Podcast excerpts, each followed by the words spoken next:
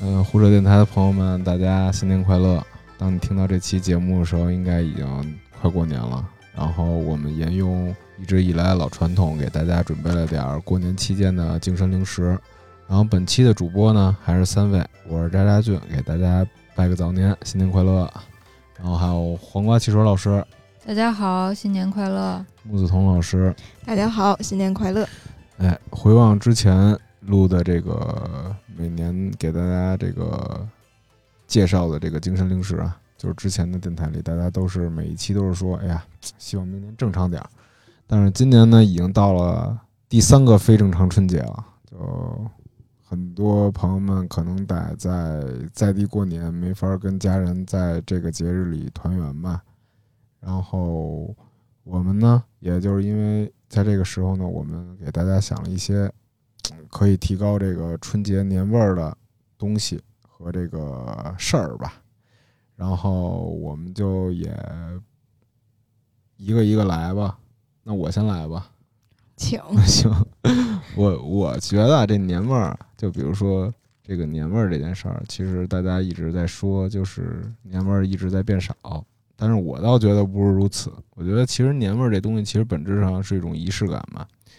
嗯，小时候家里可能就是放鞭炮啊什么之类的，然后但是我觉得现在越来越大之后，有一些独特的呃春节的氛围特供吧。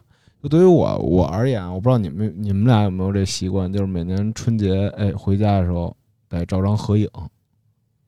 你是说就是自己随便一照那种吗？反正就是打印出来印出来那种。印出来都没有，太有仪式感了。我们就随便照一下。是我为我那个黄瓜汽水呢？我我我家没有，我家没有。我爸是个照相的，他就是随手照，但是不会说印出来，或者说大家坐在一起照，他就是一个三脚架是吧？嗯，我我我倒是跟二位不同，我就是我们家就是每年嗯三个人吧，就肯定得大年初一或者初二，然后就直接奔照相馆照张相，然后再给印出来。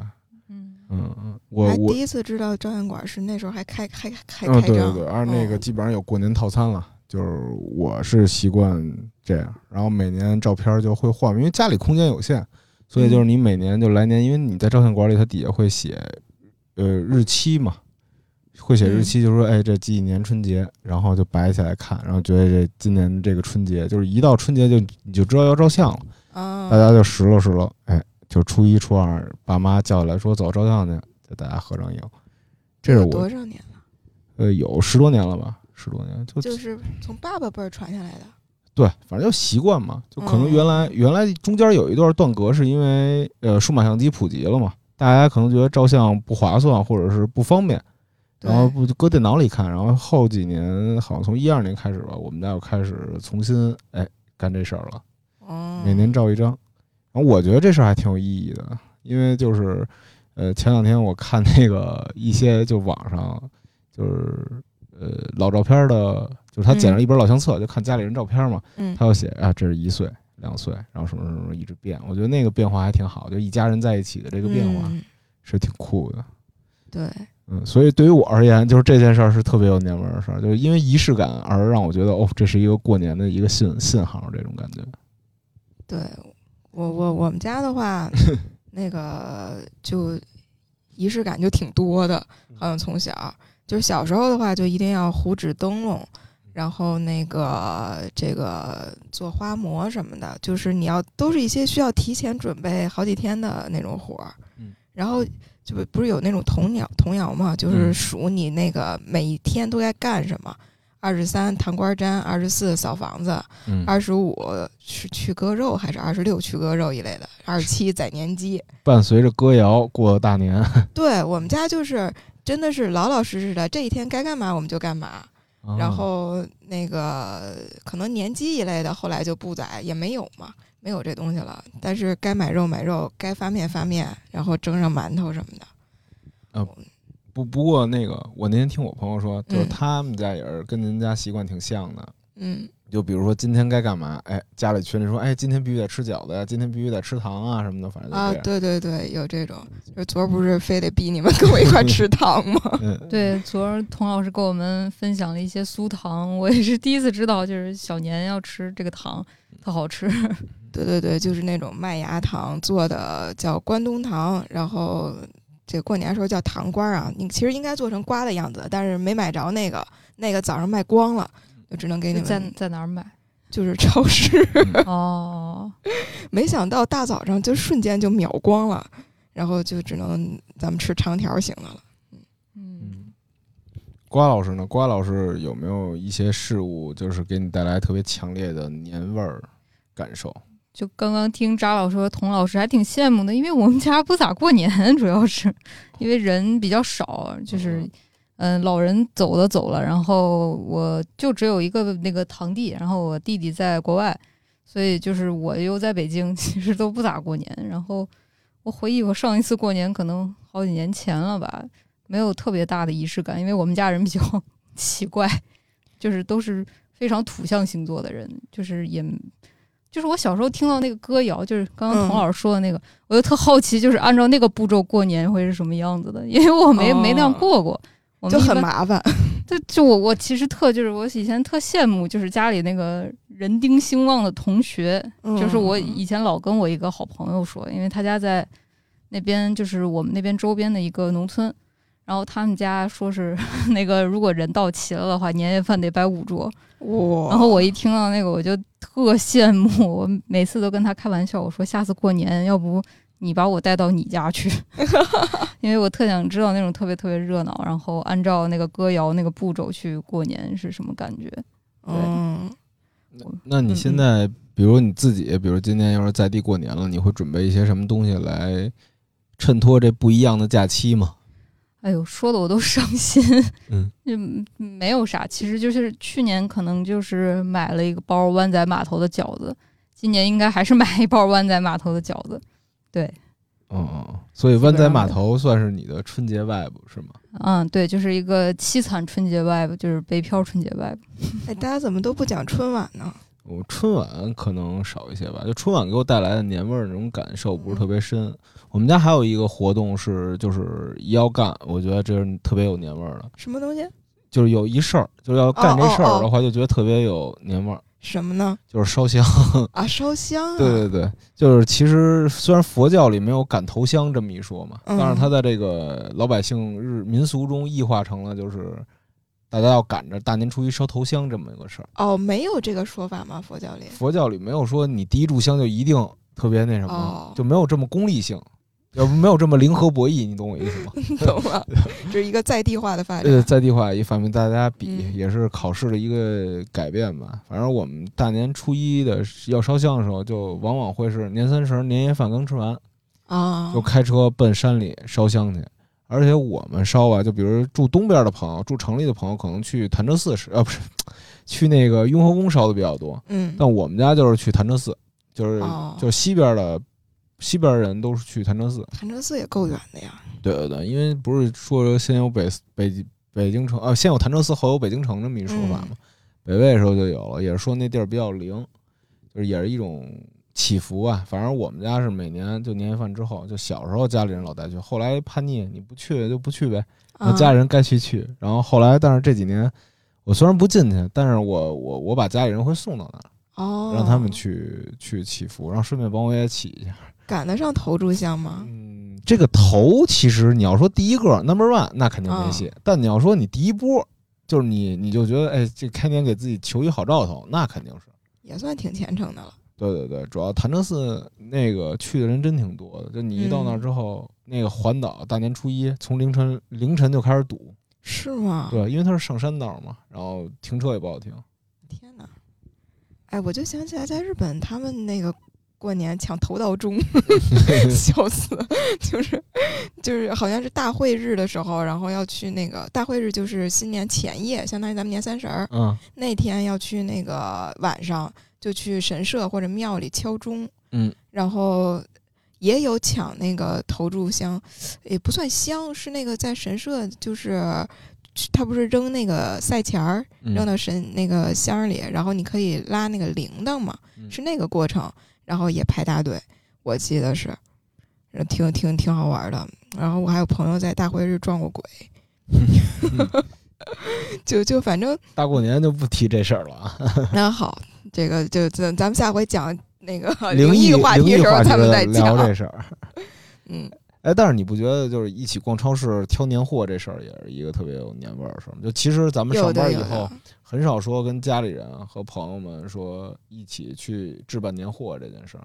对，真的是，反正我是觉得，就是一到过年前这几天嘛，比如因为单位有的放早，有的放晚，但是你肯定给你留一天嘛，让你采购年货什么的。那一天采购年货的时候，我觉得是特别有意思的，就是那个甭管是超市里的人啊，还是你跟家里人就挑，哎呀吃什么呀，年货大礼包啊，就反正那个过程我觉得是特别有趣的。氛围都不一样。反正这些是我觉得年味儿吧，就这些小细节。你要说是嗯扔鞭炮那些，倒是给我感觉不深。我倒是觉得通过这些事儿跟人产生连接的时候，是让我觉得 真是过年了。大家不再考虑什么 KPI，也不考虑工作，就是我要好好过一个年，置办点东西，然后干点什么这种。嗯，对，逛超市，我就现在想到 过年，我现在比较能直接想到的一个感觉就是跟我妈逛超市嗯，因为很多年没跟我妈逛过超市了，就是很苦，特别想回家跟我妈逛一次超市。其实就也不干别的，也不是吃嗯年夜饭啊、看看春晚干嘛，可能就是跟她买买菜什么的，就就特好。对，那个 我我是特喜欢逛超市那种感觉，我不知道听众朋友们能不能感觉到。反正我跟黄瓜其实老师在这一事件上达成了共鸣。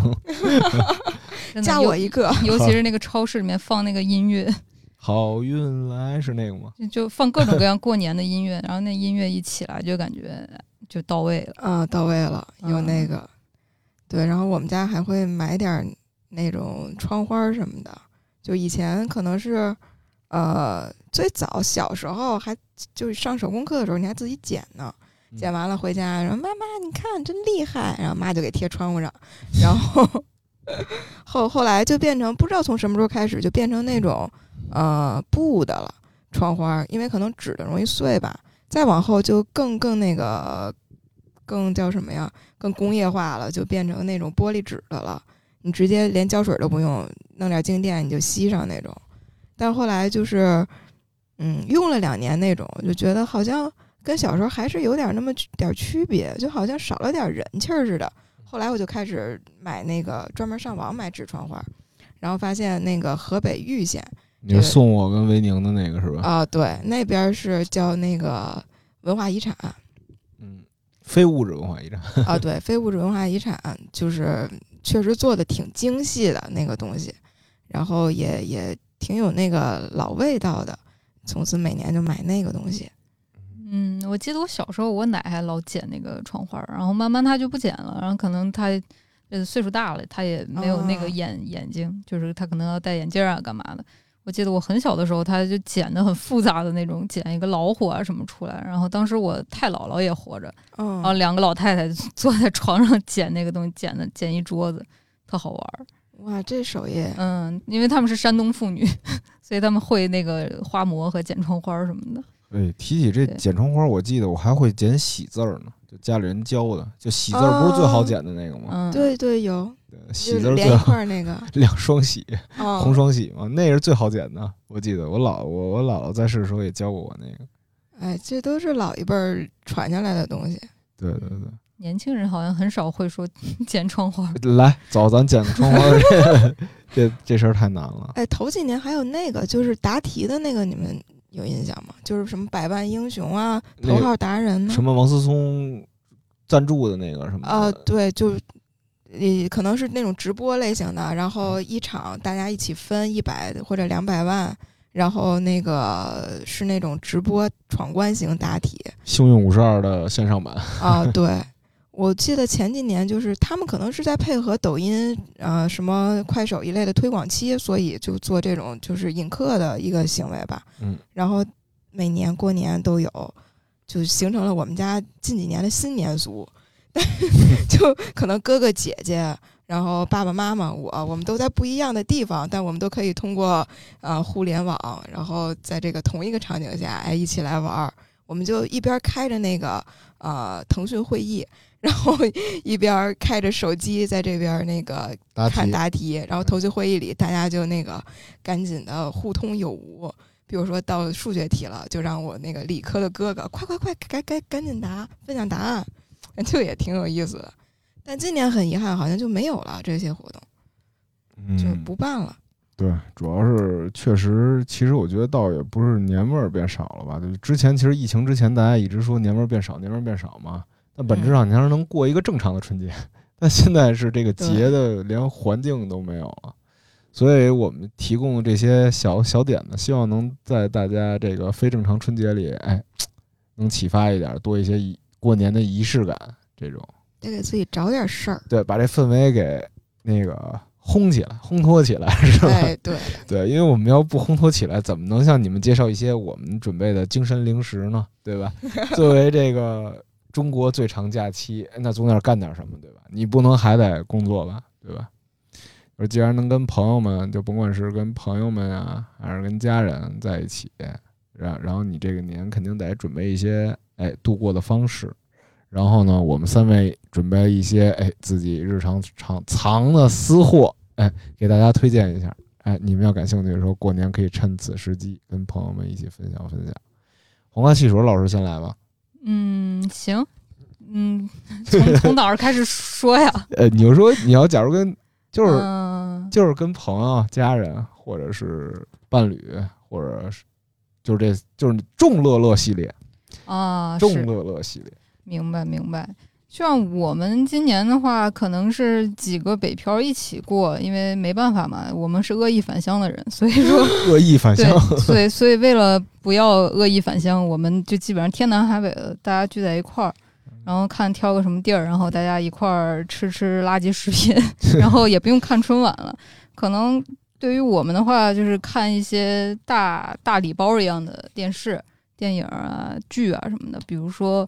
我们暂定了，要么看漫威的全家桶，就无脑哈哈哈，要么就看一些恐怖片儿大礼包，就比如说把温子仁系列拿出来全看一遍，然后就是那种比较无脑的吓人的东西看一遍，然后要么就是还可以给大家推荐，就是可以把《神秘博士》或者是《九号密室》刷一遍。就是太长了。对，就是如果你在家里实在是就是如果跟我们一样都是就地过年，然后都是年轻人，然后也无聊的话，时间也充裕的话，就是可以看看那两个英国的国剧，然后也是我最近才才慢慢跟上，才进了坑的。就是我发现，就是好像以前总是看美剧嘛，可能节奏快一些，然后可能感觉那个刺激眼球的东西比较多，然后直到我的朋友们给我安利了这两个英国国剧，然后我现在基本上下饭就是一直在看那个，然后过年就期期待能把这两个剧就是全部都刷完吧。就是《神秘博士》，反正也拍了十几季了，然后大家就挑着看。我是比较推荐，就是第五季有一集是讲梵高的，那一集是给我反正看的嚎啕大哭。当然，好像过年看那个，哎呦也无所谓了，反正就如果就地过年的话，看什么其实都一样的。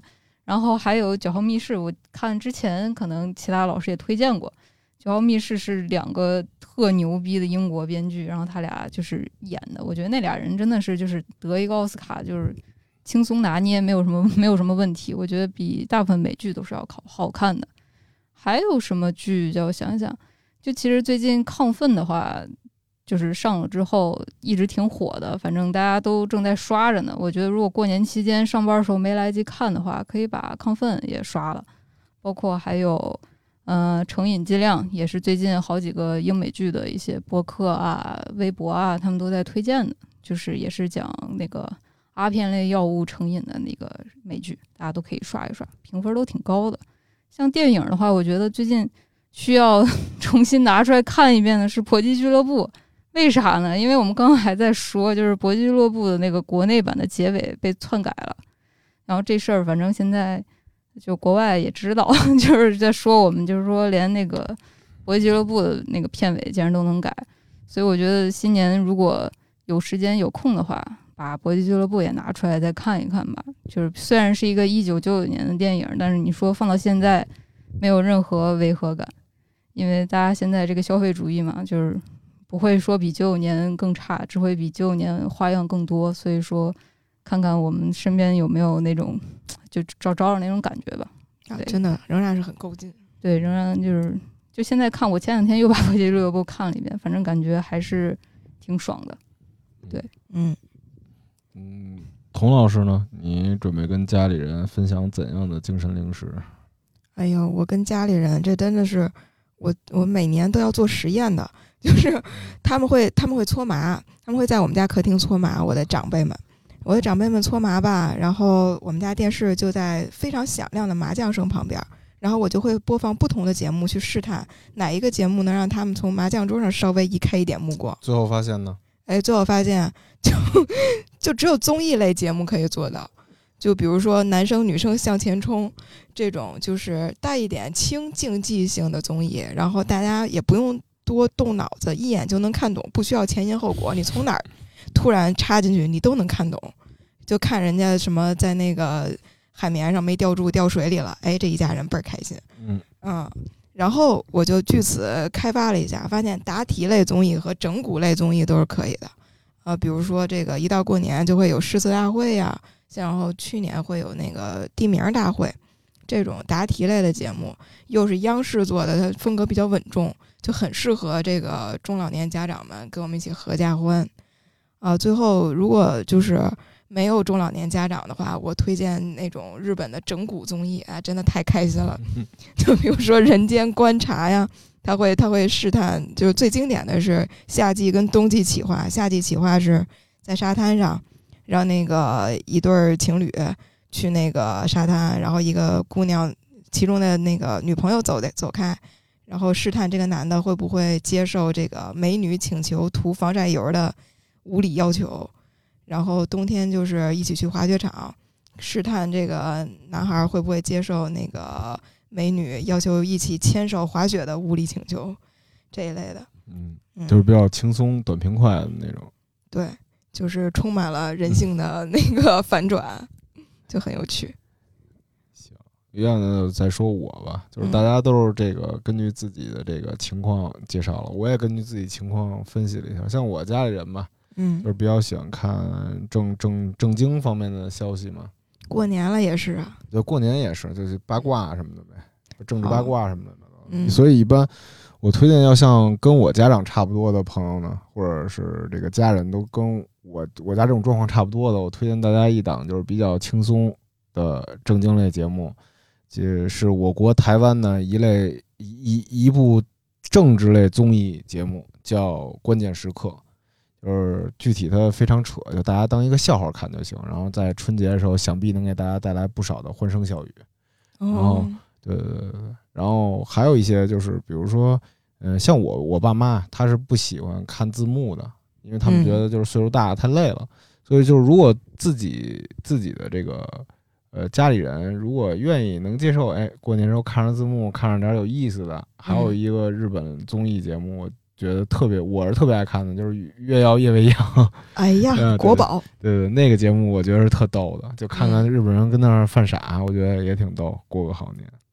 然后当然要跟朋友们吧，我推荐一个最近网飞新上的电视剧叫《八十一号档案嗯，我今天刷到那个，》。对对对，那感觉特好玩儿。那片儿我刚快还差两集，第一集就看完了。大概意思讲的是啥呢？就是说有一个有一个小黑小一个小朋友，一个小哦小男孩儿，他哎不也不是你跟咱们差不多大吧？哦，我这措辞，也今儿这嘴老瓢，就是他呢是一个，你知道咱小时候，就比如你去舅舅家，舅舅家给你弄放录像带什么的，嗯就那种录像带，他是专门修复录像带的这么一人。后来呢，就有一天他就他就修复录像带，有人给他一任务，说，哎，你把这录像带全给我修复了，我给你十万美元，哇，但是就是你必须得在一个不能联网的地方，嗯然后你去修复。但是这个里头是，就是当年美国有一个地儿啊啊不对，不是美国，反正就是外国有一个地儿吧，它发生一起火灾。这火灾啊，最后大家这个尸，你肯定有受害者嘛，嗯受害者尸体全都找完了，但是差了十三具尸体没了。哦，这里头其中有一具是有一个这个失踪者是委托人，就委托就是花十万美元委托他修复这部录像带的人的女儿。哦，嗯，对，然后他要开始以此为出发点，就修复这个录像带。结果他在修复录像带的时候，发现就是整部剧集就其实指向了一个呃，指向了一个邪教组织叫沃伦，他们就希望，啊，不是沃沃斯，他们就希望就是召唤邪神凯凯凯凯利哥，就是反正他那里有直译是这么着，嗯。对，就这么着一个片儿，就是一个又有点类似于克克苏鲁，又有科幻科幻又有悬疑，还有邪教的各种堆叠出来的片儿，就是我看了六集还行，我挺能看下去的。就悬念做的很好，是吧？嗯，就是反正就是给你感觉，就是因为他是温子仁监制的，嗯，对，哦但是尽管温子仁监制之前瓜瓜老师也说过，嗯就是非常的不太行，但是这部片儿，但是这部片儿还挺不错的。就大家如果感兴趣的话，就是对于这种哎神秘主义感兴趣的，我觉得这是一个非常好的剧，就可以跟大家一边看一边讨论，而且剧集也不长。这春节放个六七天呢，你看八集电电视剧应该不算过分，我觉得。差不多。我我看到那个预告片儿了，我觉得那预告片儿挺好看的，我我想去追一下，给我种草了。网飞的是吗？对，网飞的，对，但是还有一部电视剧，呃，还有一部电影吧，一类电影，我觉得今年的一个比较有意思的趋势，就是最近出了两个电视电影，就是呼声比较高的，都是讲二次世界大战爆发前，就是纳粹德国和魏玛共和国之间的更迭那个历史背景下人物个体的故事，一部叫《慕尼黑箭在弦上》，还有一部叫《法比安》。嗯嗯，我觉得这事儿还挺有意思，因为你考虑到现在国际形势啊，就比如说普普京跟乌克兰的这些问题，嗯都不然而然的会想起一些隐喻吧，自然而然的。嗯，就我觉得大家如果感兴趣的话，可以看看这些点。然后，因为其实它其中就是揭示这些点，就是因为你由纳粹德国向呃由魏玛共和国向纳粹德国更迭这一段时间，其实就是民粹主义嘛。简单来说，嗯民粹主义是如何把世界拉进深渊的。然后你看这部片儿，可以想可以联想到，就是西方电影人还有文化圈人现在在关心什么问题，我觉得也挺有意思的。嗯一个叫法比安，一个叫慕尼黑箭在弦上，嗯，这两个。然后这个上面呢，是我给大家推荐的一些影视类作品。啊，对对，对，我我还给大家准备了一些书籍，书籍就这个书就是《你好小朋友》，就日本有个摄影师叫秋山亮二嗯拍的，那个已经拍了三部了。就其实这三部里，嗯，我最喜欢第一部，嗯，第一部是，第一部就是比就都是拍八十年代的小朋友嘛，嗯但是相比较而言，就是它的亮眼程度，我觉得比它后续作要更好一点。哦，就是其实这个摄影集我觉得很简单嘛，就是大家一起翻翻它，想想之前的快乐。嗯然后如果有比如呃可以的话，大家还可以翻翻家庭影集，然后对比着看，然后找找快乐的感觉吧。我觉得这是一个快乐的摄影书。行，嗯，我之前在微博上好像刷到过，就是八十年代老照片儿，就是你好小朋友，那挺好看的。好像挺有名的，嗯嗯，他当时这这哥们儿是日本有一胶片厂，叫什么叫樱花儿，然然后说不是他想进中国吗？那你得拍宣传照啊，那你就嗯过来拍拍拍拍，然后结果 发现拍了一堆全是记录八十年代小朋友这些东西，然后就很珍贵。哦，但是我一想，八十年代九十年代的小朋友其实生活状态应该也大差不差吧，嗯，尽管物质上有一些差距，但精神面貌上的差距，我觉得好像没有那么大，给我的感觉。嗯可以当自个儿看，嗯对，大家越来越看了看，我觉得还挺快乐的。哎，那说到哎，咱们这准备了这些众乐乐的这些环节以外，大家有没有为这个自己准备什么精神年货？就是独自在这个新新年呃春节里准备观看的私货这些。哎，其实说这个众乐乐跟独乐乐，其实独乐乐更多的就是书吧，我觉得，因为那个众乐乐的话，不是电影的话，你可以大家一起看，书也不能俩脑袋凑一个书上，对吧？摄影机可以啊，哎，对，摄影机可以，嗯。然后我就随便说一下，我觉得还挺好看的书啊。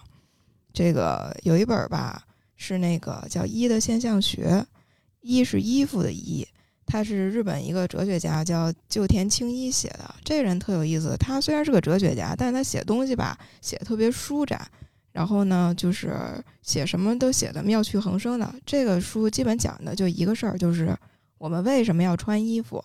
他可能会从一个呃稍微不太一样的视角去给你解析，比如说，他会说，你这个人作为人存在的时候，你如果不穿衣服，你怎么能感觉到自己的轮廓呢？你怎么能感觉到你的身体到底在哪儿呢？那是感觉不到的。所以呢，是是衣服作为一个摩擦物，它产生了摩擦的力量，让我们感受到我们的身体的界限就在那儿。它是框定我们的存在的一个东西，所以会说它可能是人的第二层皮肤。这也就解释了为什么当有人把手，比如说把手伸到你的衣服里，可能是你的夹克和你的这个卫衣之间，你仍然会感觉到一种被入侵。一种不适感，那为什么呢？就是因为它其实衣服本身，它的就代表你身体的界限，是你的自我。即使它伸到的是你的外套里，也代表它侵入了你这个自我的界限，所以你会介意。啊里面就是类似于这样的一个一个比较短小的这个像小品一样形式的呃书，基本上就是非常轻松，你就可以把它翻完。这是新星出的，我觉得新星有时候吧就。能出点好书，因为他们之前有个有个那个 编室主任，我认识，就特别的惨。他会做一些小众的话题，然后这些小众话题不一定会好卖，但都很有意思。然后或者是一些比较有骨气一点的那种选题，然后这种选题吧，有时候就会直接被毙掉，导致他这个生产环节会产生一些非常可怜的那个亏损。结果这编主任就不断的被扣钱。最后扣的比他手底下的人的钱还要少，大概一半吧，就基本没法生活了。即使这样，他仍然在坚持出那些书，这就让我觉得，哦，新星可能确实是会有一些好书。嗯，那我们以后要多多关注这个这个这个出版社。哎，打了波广告，行，软广了啊，进十万十十万广告费进入木子彤的腰包。对，快给我打一下。嗯，然后还有一本我再说一下啊，就是还有一本是叫《日下书》，那本书是一本更老的书，但是，呃，更有意思。它给我感觉像什么？它像那个出版界的雅舍谈吃，就是像梁实秋那本书。梁实秋那本书，就基本上我每次就是都看了不知道多少遍了，书都快翻成瓤饼了。但是，对，但是就是每次看都会很舒坦，然后很快乐，也觉得长知识。哎，这本日日下书基本就是这么一本书，你拿着它基本上不会说你觉得无聊，你随便翻开一张都是挺有趣的东西。虽然它讲的可能不是对我们生活有多有用，它讲一些日本出版界的现状啊，或者是过去的一些史话，比如说这个作家都拿多少钱呢？然后这个为什么日本人那么喜欢《三国志》啊？然后这一类的话题，呃，基本上可以说。读完了全是谈资吧，啊，不能给我们这个生活添加多少那个呃赚钱方面的素养，但是能让你生活更有趣。嗯，我我基本就是这些。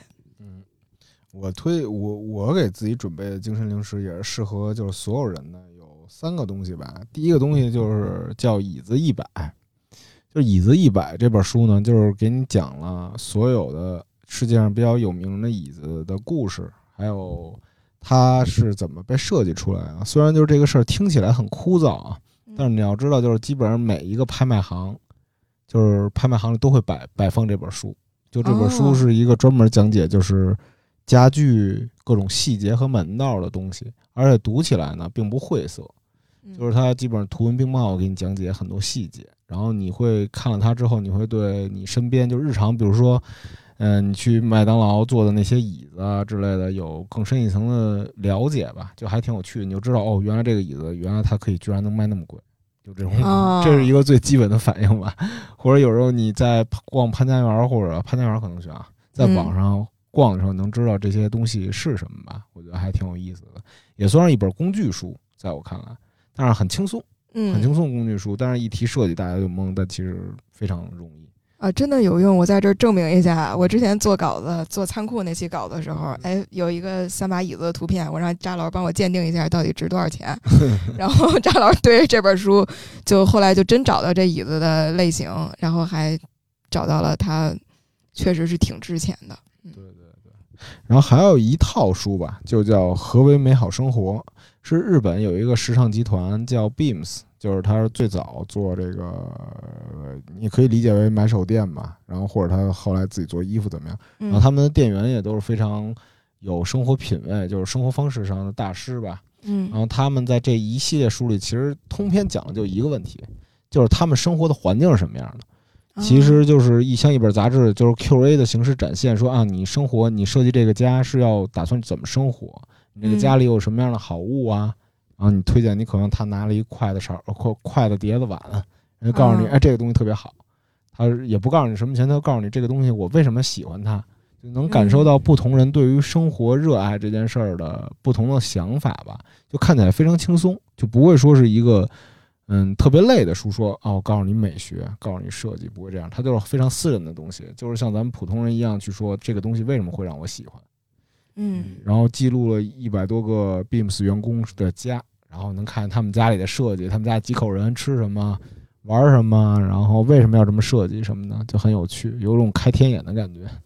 哦，就把人家那个房顶掀开了。对对，而且这本书其实在呃，包括潮流领域啊，还是就是呃时尚领域吧，都是一个就是大家特别推崇的一套书，就挺有意思的，嗯，读起来非常轻松。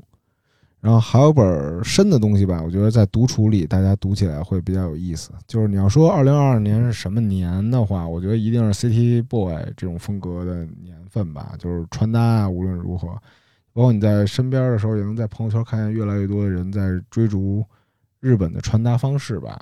然后有一本书，然后我建议大家看看，叫《和风洋魂》。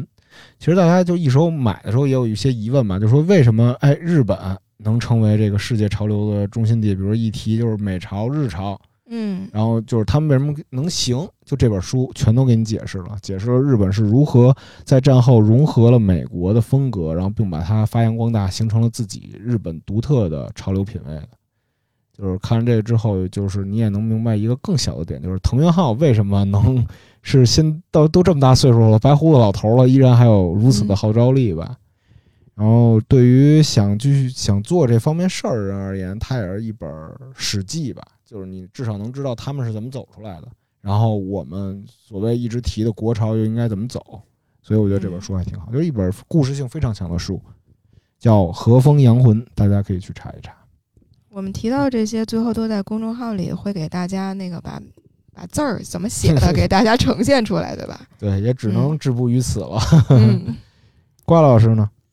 嗯、我我我我我的话，我我看书特少，我不爱看书。那你就给自己准备个电影儿。啊、不是，我就先先我就找了一本书。是为啥会找到这本书？是因为我前两天看了 GQ 的一篇稿，然后那个稿呢是一个三十加大龄编辑的一个自我剖析啊。这个 GQ 的这个老编辑，他是我前公司的一个前同事，虽然我俩不一块儿共事啊，但是反正挺有名儿的一编辑。嗯然后他那稿子吧，就是我前同事们，就是一些比较嗯 大龄的编辑都转啊，写的好，怎么怎么样，都这么大岁数敢剖析自己。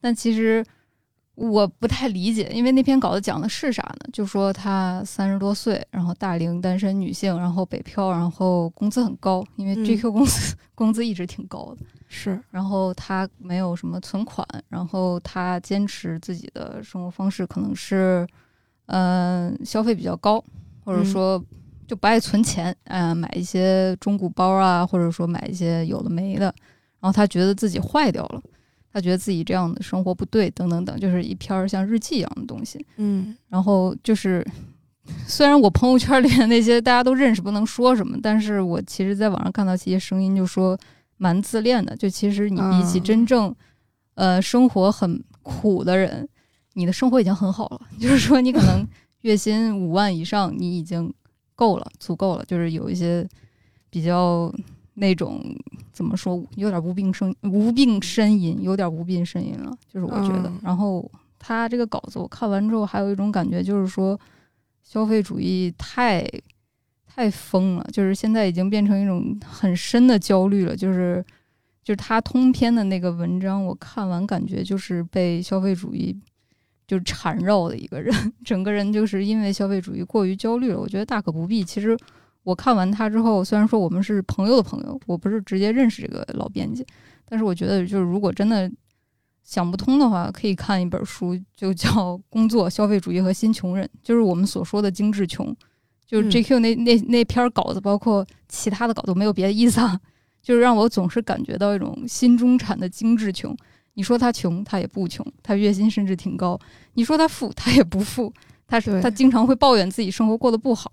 所以说，就是这个包曼的这本书，它其实就是讲我们在消费型社会里面，就是新穷人是什么样的。因为每个人就要通过占有一些消费品，然后来定义自己嘛。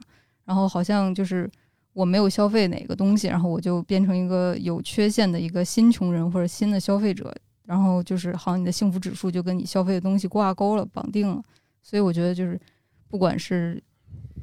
哎，写出那篇稿子的编辑，还是被消费主义绑架的人，就看看那个，或许会好吧。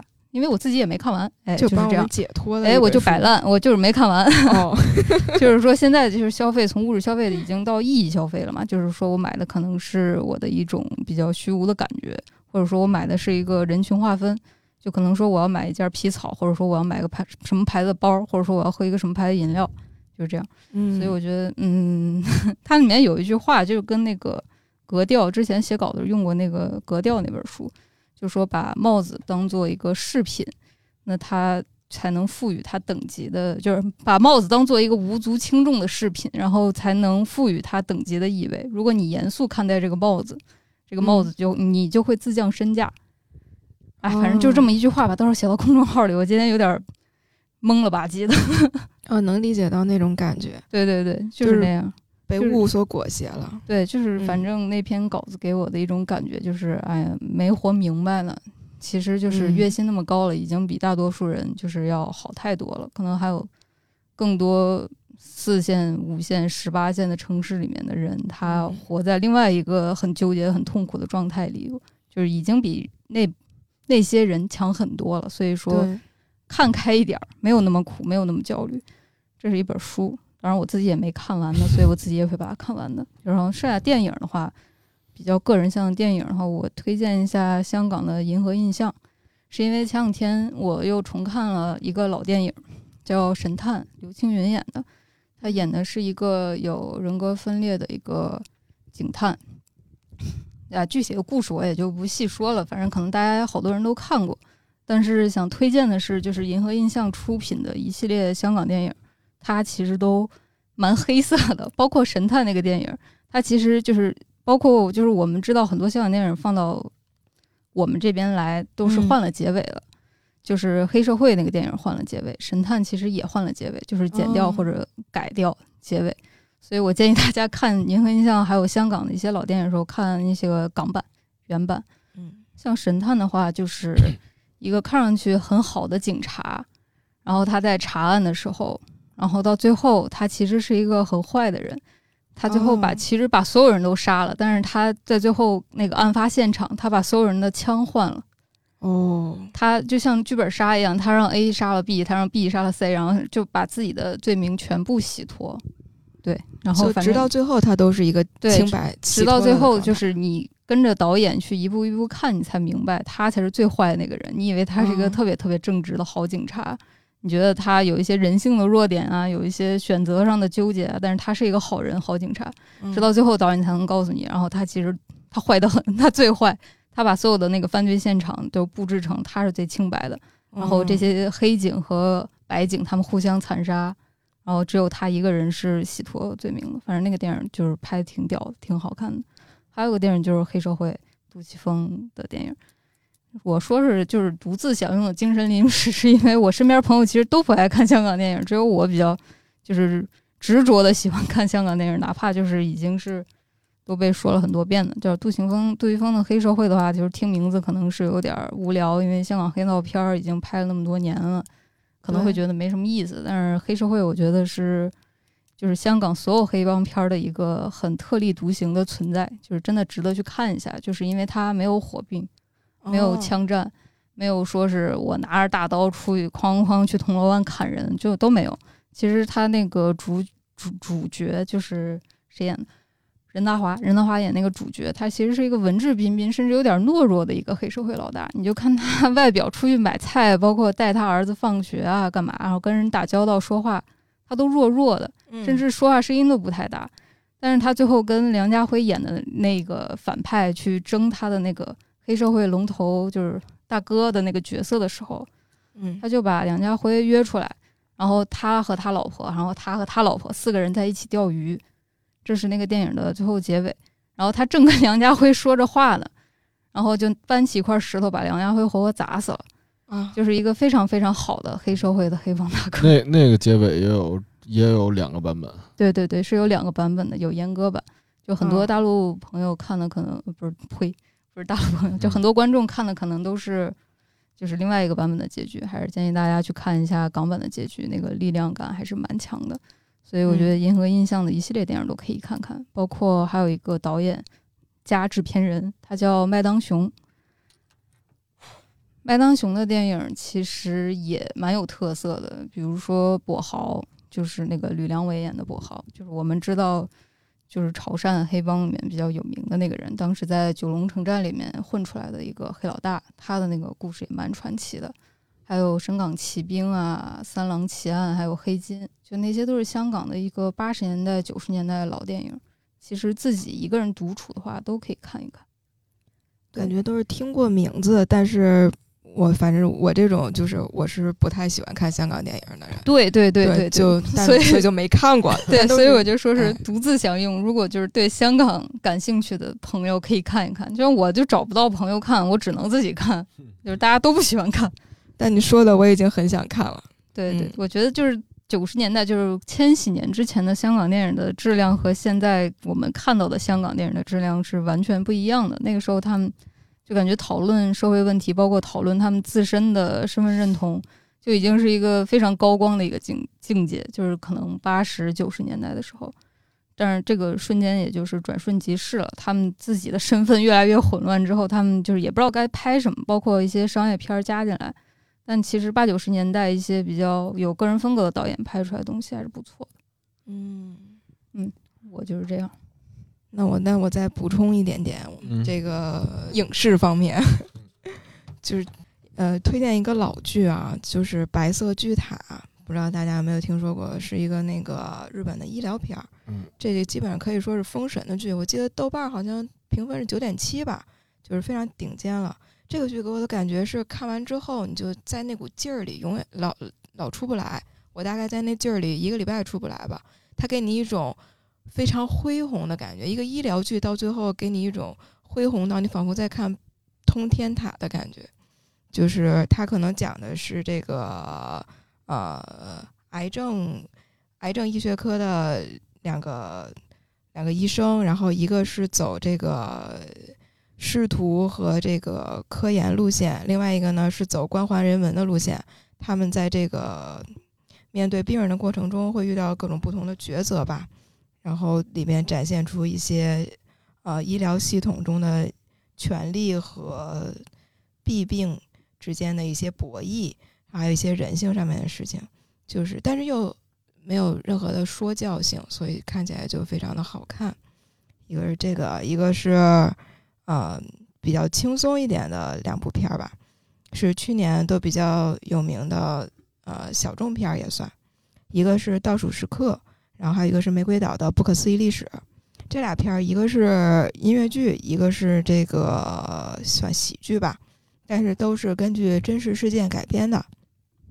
第一个《倒数时刻》，它英文名英文名叫那个 Tick Tick Boom，就是呃是一个非常有名的音乐剧作家的自传性的电影，是另一个非常有名的音乐剧作家为他拍的，叫这个主角叫乔纳森·拉森，呃，是一个三十五岁就去世的人。他的剧可能大家不是很熟，但是就之前郑云龙和这个阿云嘎他们带火了一部剧叫《吉屋出租》，那部剧就是这个呃这位三十五岁就去世的音乐剧作家所写的。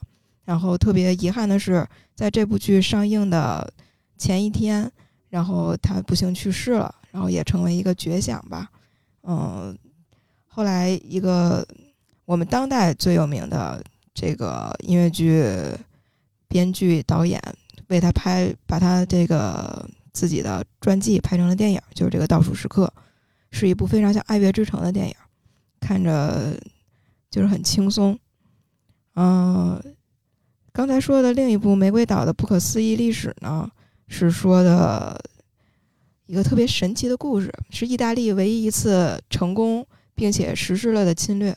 就是有一个工程师，他充满了奇思异想，特别喜欢那个干点儿不一样的理科男的浪漫。最后他觉得这个政府实在是太繁琐了，他决定建一个不繁琐的政府，在公海上，呃，建了一个跟那个石油钻井平台一样的地方，并且自命为一个国家。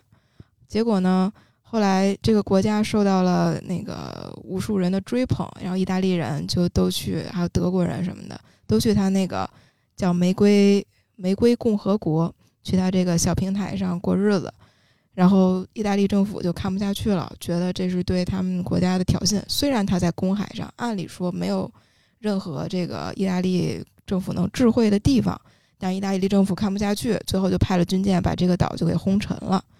然后，对这个是也成为了意大利这个国家。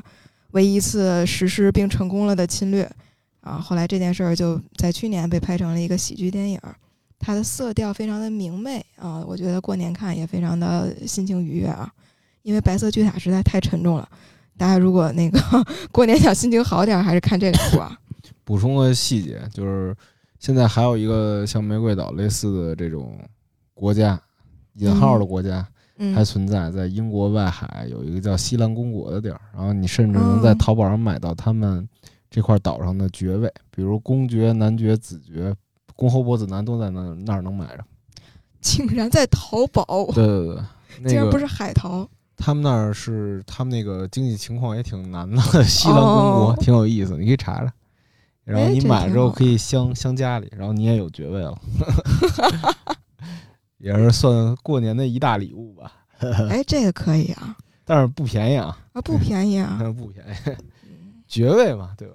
那我就当个低级骑士吧。这不就相当于是卖给那个那个清明明末清初清什么呀？就清清清末民民民国初年那会儿一样嘛。啊，有有一阵流行，哎，买爵位，就买辫子、买爵位这种的。外观玉爵。哎，反正我们以上这些说的东西，就是希望能给大家哎过个好年，过一个充实的年。这是我们的一些小点子，大家可以这个看看哪些好，就是看看呗，对吧？嗯。然后咱们再说到一个老话题吧，这毕竟都已经三年了。嗯。但是等假如这个真能回归到正常，大家最想做的一件事是什么？在春节里，我要去旅游。最最好是就是已经世界那个安定的话，就出国旅游。这都想了三年了，真的是，嗯，特想出去。我觉得这一点可能大家都是共通的。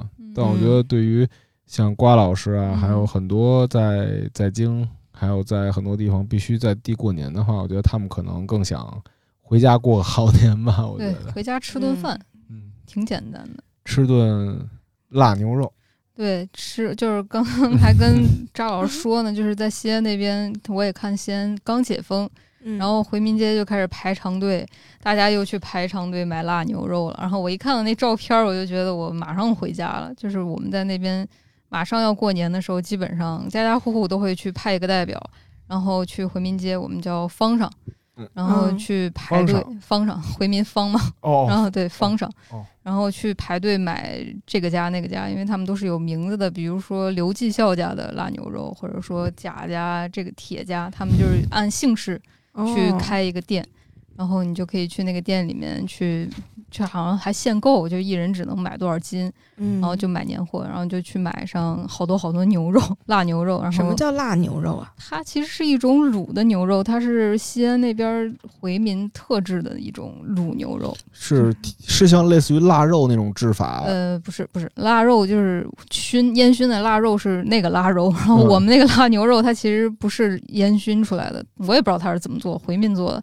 但是它吃起来就蛮清爽的那种，不是烟熏火燎的那种口感，就蛮像北京卤牛肉、卤牛腱子那种口感。所以它还是腊月的腊，但腊月的腊。哦，这样，对，它是腊月的腊，应该。我猜是腊，就是那个意思。我刚看它那个字儿，差点给我迷惑了，我以为是腊肉的方法做了腊牛肉。不是不是，它其实还蛮有地方特色的，就必须要去那儿吃一下，你就明白那个是啥东西了。就是我每次给给朋友解释，就是解释不好那个东西，反正它就是一种。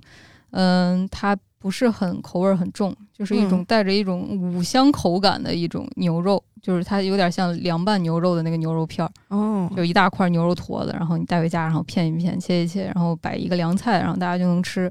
我们那边不是还有饼吗？